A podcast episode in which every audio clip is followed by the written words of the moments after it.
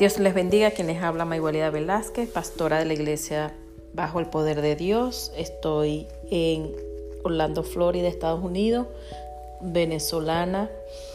Y estaré intercediendo por conversión, por sanación de la tierra, por los que están en eminencia.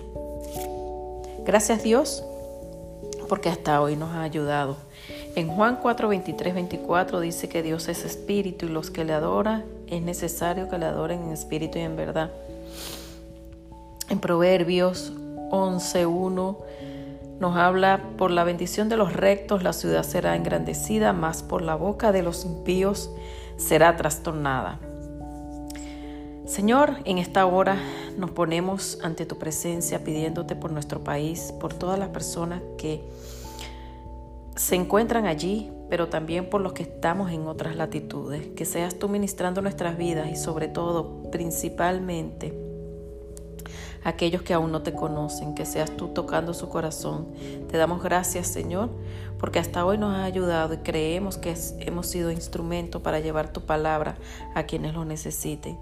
Creemos que tú, Padre Eterno, Eres el único que puede hacer un cambio en nuestro país, hacer un cambio en nuestras gobernantes, los que están en eminencia, que seas tú, Señor, ministrando en sus vidas para que ellos puedan gobernar quieta y su pueblo pueda vivir quieta y reposadamente.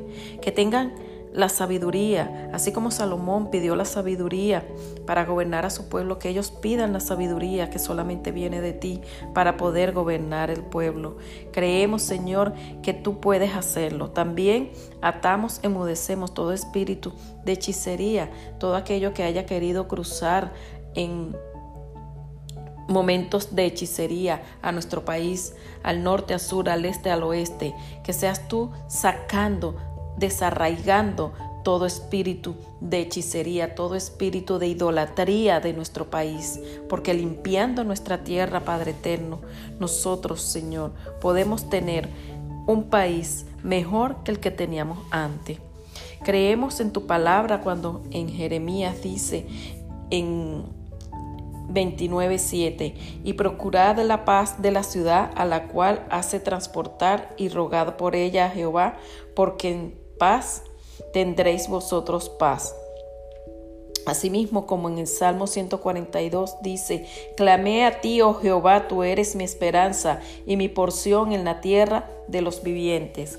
Creemos, Señor, que tú harás todo lo que nosotros te pidamos de acuerdo a tu voluntad, porque dice la palabra que nosotros podemos eh, pedir y se nos dará, pero que pidamos bien.